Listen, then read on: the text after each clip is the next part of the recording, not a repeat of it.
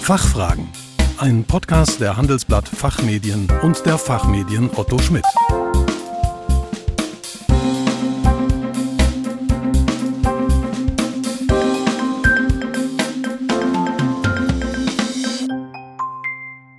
Ich begrüße Sie zu den Fachfragen. Sie hören Antworten und Handlungsvorschläge zu aktuellen Themen aus Wirtschaft, Recht und Management.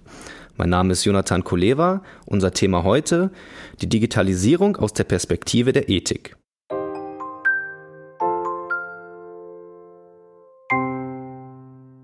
Der digitale und technische Fortschritt eröffnet jede Menge neuer Chancen für Wirtschaft und Gesellschaft. Doch die Digitalisierung wirft freilich ethische Fragen auf. Zum Beispiel nach einem verantwortungsvollen Umgang mit Daten, nach Folgen der Automatisierung und neuen Abhängigkeiten. Darüber spreche ich heute mit Professor Dr. Armin Grunwald. Er ist Leiter des Instituts für Technikfolgenabschätzung und Systemanalyse am Karlsruher Institut für Technologie, wo er auch als Professor für Technikethik lehrt. Zudem leitet er das Büro für Technikfolgenabschätzung im Deutschen Bundestag und ist seit 2021 auch Mitglied im Deutschen Ethikrat. Guten Morgen, Herr Professor Grunwald. Schön, dass Sie hier sind und die Zeit gefunden haben. Guten Morgen, Herr Koleva. Zum Warmwerden. Was bedeutet Ethik eigentlich, beziehungsweise was heißt es, mit der Brille der Ethik einen Sachverhalt zu betrachten? Also Ethik kommt immer dann ins Spiel, wenn man nicht genau weiß, wie man handeln soll. Es gibt ja meistens viele Optionen, was man jetzt im Feld etwa der Digitalisierung, Pflegerobotik, Automatisierung tun kann. Und Ethik hilft zu überlegen, wie es mit Freiheitsrechten, mit Autonomie des Menschen, mit Nebenfolgen, mit äh, anderen Rechten wie Datenschutz und Privatheit etwa bestellt ist, um letztlich einen guten und verantwortlichen Weg zu finden, der es ermöglicht, die Vorteile zu nutzen, in die oft befürchteten negativen Folgen hineinzulaufen. Die Digitalisierung ist auch immer verbunden mit künstlicher Intelligenz, also mit Algorithmen, die nach Mustern in Daten suchen, um zum Beispiel das Kaufverhalten oder den Gesundheitszustand vorherzusagen. Welche Sicht hat die Ethik hierauf? Also zunächst Mustererkennung in Big Data äh, Sets zum Beispiel ist etwas Fantastisches. So etwas wie ein neuer Sensor für uns Menschen, da können Dinge erkannt werden, was wir niemals selbst schaffen würden. Das ist super. Und dann geht es natürlich darum, wofür das eingesetzt wird. In der Diagnose etwa von Krankheiten, super, gar keine Frage. Sobald jedoch vielleicht bestimmte Anfälligkeiten für Krankheiten, Risiken, irgendwie, dass man in späterer Zeit erkrankt, an Versicherungen gemeldet würden, wo es dann Folgen hat für die für den Preis einer Versicherungspolice oder überhaupt die Versicherbarkeit, dann wäre das Solidarprinzip angegriffen. Das wäre dann schon eine Frage für die Ethik.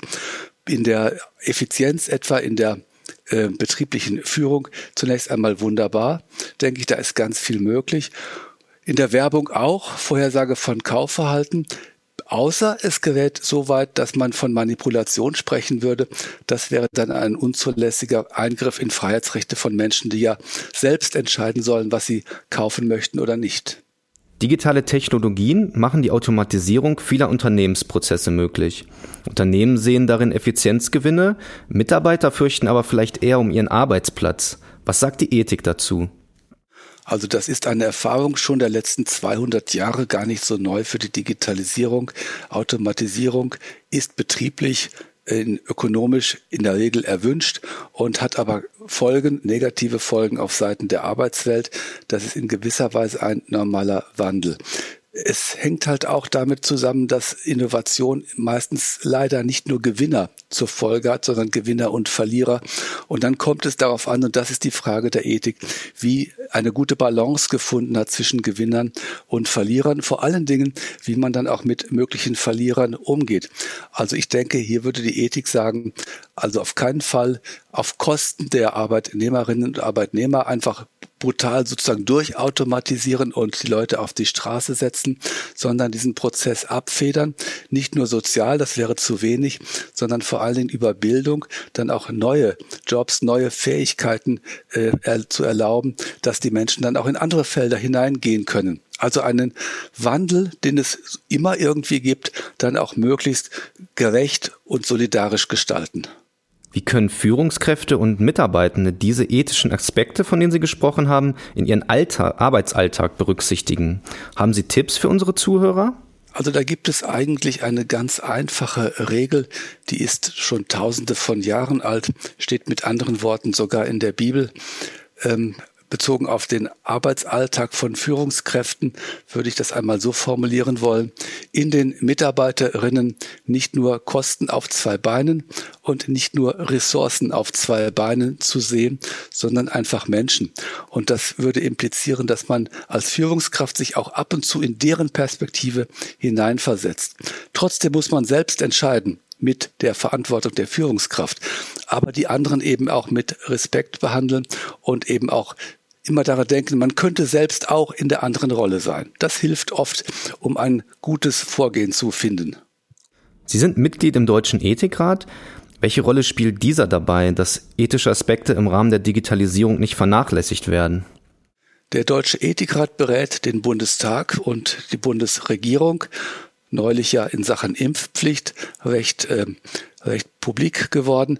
In Sachen Digitalisierung läuft bei uns eine große Arbeit an einer Stellungnahme zur künstlichen Intelligenz. Da werden einerseits Grundsatzfragen behandelt, vor allen Dingen zwischen künstlicher und menschlicher Intelligenz, aber dann eben auch die KI in Anwendungsfelder hinein untersucht. Die, da haben wir drei Anwendungsfelder, die Demokratie, die Medizin und die Bildung. Dieser Bericht, diese Stellungnahme wird etwa Mitte des Jahres herauskommen und dann werden wir sehen und ich hoffe natürlich, dass das, was wir dort erarbeitet haben, auch Eingang in die weitere gesellschaftliche Debatte und auch in politisches Handeln findet. Herr Professor Grunwald, vielen Dank, dass Sie heute hier waren und für Ihre Einschätzungen. Danke, sehr gerne. Liebe Zuhörerinnen und Zuhörer, Mehr zum Thema finden Sie auch in unserer Zeitschrift Rethinking Finance.